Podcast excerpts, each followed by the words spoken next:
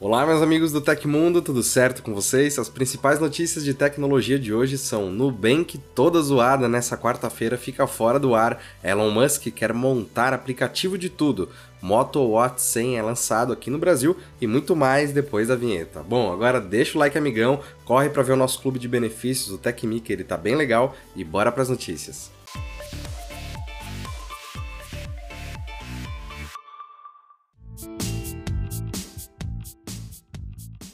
O bilionário Elon Musk pegou o mercado de surpresa ao anunciar que está interessado novamente em comprar o Twitter. Em uma publicação feita na rede social, ele explicou brevemente o motivo para ter mudado de ideia e desistido da batalha judicial que iria travar com a empresa, construir um novo aplicativo chamado apenas de X ou X. Segundo o comandante de empresas como Tesla e SpaceX, a aquisição do Twitter vai acelerar em cerca de 5 anos a criação do aplicativo de tudo, como é definido o aplicativo X por Elon Musk. Até o momento, o bilionário não revelou mais detalhes sobre a nova empreitada, mas ele já havia demonstrado interesse em criar sua própria rede social. Comprar o Twitter é um acelerador para criar o X, o app de tudo, disse Elon Musk. A compra do Twitter provavelmente acelera a X em 3 a 5 anos, mas posso estar errado, respondeu o empresário para um questionamento na rede social do Passarinho Azul. E vale relembrar que em 2017 ele comprou o domínio x.com de um ex-funcionário do PayPal.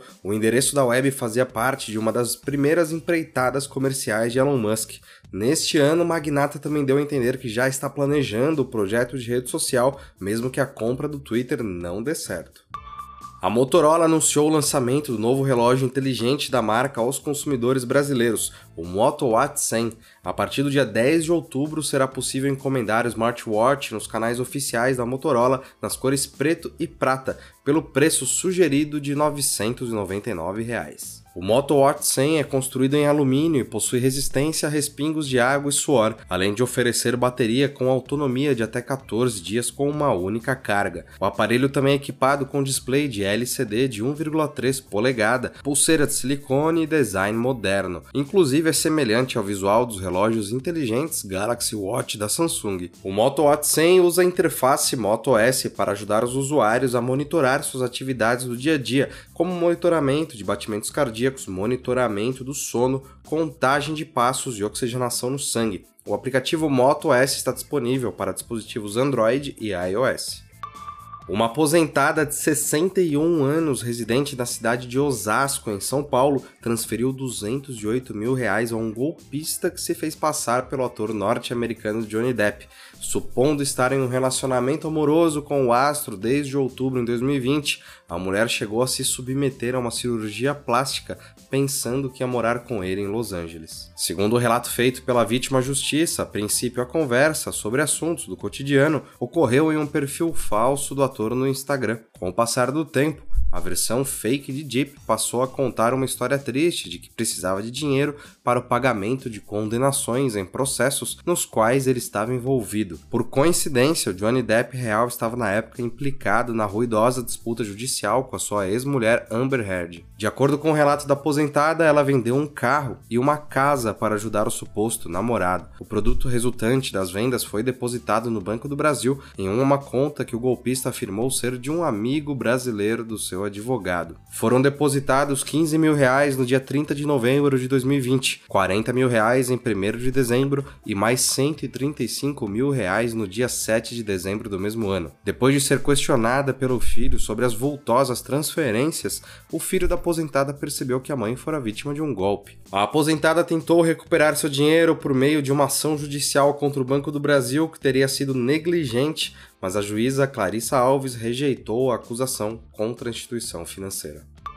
As novas regras para o serviço de atendimento ao consumidor SAC entraram em vigor, trazendo várias mudanças. Uma das principais alterações é a possibilidade de cancelar serviços em qualquer canal disponível, incluindo WhatsApp, chatbots e redes sociais. Conforme a legislação atualizada, as empresas que permitem a contratação de serviços por meio do popular mensageiro da Meta e outras plataformas devem oferecer os mesmos canais para que o cliente cancele o contrato. Isso vale para planos de telefonia, internet, TV e outros tipos de serviços. Anteriormente, a fornecedora poderia determinar um canal específico para que o cancelamento fosse efetivado. Em alguns casos, os clientes precisavam falar com um atendente para então confirmar o rompimento do contrato. As mudanças contidas no decreto número 11.034/22 são válidas para todos os setores regulados pelo Poder Público Federal, além das operadoras de telefonia móvel e fixa e de TV por assinatura,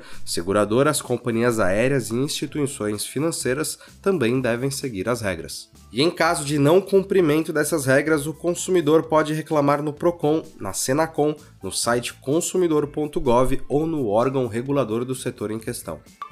Você sabia que o Tecmundo te entrega uma porrada de cursos e não são só cursos, mas também cupons e descontos exclusivos? É hora de conhecer o TecMe, o nosso clube de benefícios clicando aí embaixo. Vem trocar uma ideia com a gente e conversar com a nossa equipe. O juízo da sétima vara empresarial do Tribunal de Justiça do Rio de Janeiro decidiu que a TIM, Claro e Vivo devem depositar 1 bilhão e meio para a operadora Oi. A cautelar descreve que as companhias têm até 48 horas para realizar o pagamento, sob pena de multa equivalente a 10% do valor total. Para realizar o pagamento, a Claro precisará desembolsar cerca de 342 milhões de reais, enquanto a TIM deve pagar 669 milhões, já o valor da operadora Vivo é de 515 milhões de reais. Segundo a decisão, o valor é referente ao ajuste de preço após a implantação do processo de arbitragem. Em comunicado, a Oi afirma que ainda não recebeu o pedido de instauração da arbitragem, mas diz ter recebido notificações da Claro, TIM e Vivo. Além disso, a companhia afirma que tomou medidas necessárias para a preservação de seus diretos após o descumprimento contratual por parte das compradoras. Segundo informações do site Teletime, a Oi declarou que o juiz Fernando Viana decidiu instaurar um procedimento de mediação entre as empresas empresas e, assim, tentar encontrar uma solução amigável para o litígio.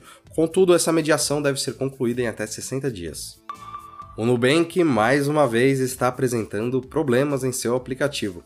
Além de falhas na realização de pagamentos via Pix, o aplicativo está demorando para carregar e apresentando interrupção no login. Algumas pessoas nem conseguem abrir o aplicativo. Clientes da fintech utilizaram as redes sociais e a plataforma Down Detector para reclamar de problemas no app. Na segunda-feira, o app também apresentou dificuldades de funcionamento. Segundo os relatos de usuários, as falhas tiveram um pico no fim da manhã de quarta-feira. Segundo o mapa de reclamações montado pelo Down Detector, as falhas no app do Nubank estão ocorrendo em todas as regiões do Brasil. Respondendo usuários no Twitter, o banco confirmou os problemas e disse que a equipe da fintech já está trabalhando para solucionar as oscilações no aplicativo. Até o momento, no entanto, ainda não existe uma previsão de quando o funcionamento será normalizado.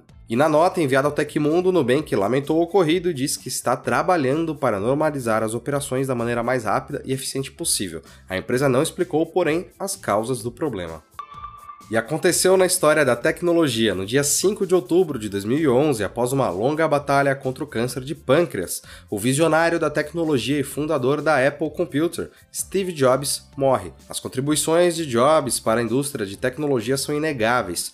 Junto com Steve Wozniak, Steve Jobs iniciou a revolução do computador pessoal com seu computador Apple II. Depois de ser forçado a sair da Apple, Jobs fundou a Next e depois comprou a Pixar, a empresa que redefiniria a indústria do cinema e da animação. Tempo depois, apresentando o iPhone e o iPad, Steve Jobs deu um pontapé para a chegada do novo mundo da tecnologia. Além disso, ele carregou a Apple ao posto de empresa mais valiosa do mundo.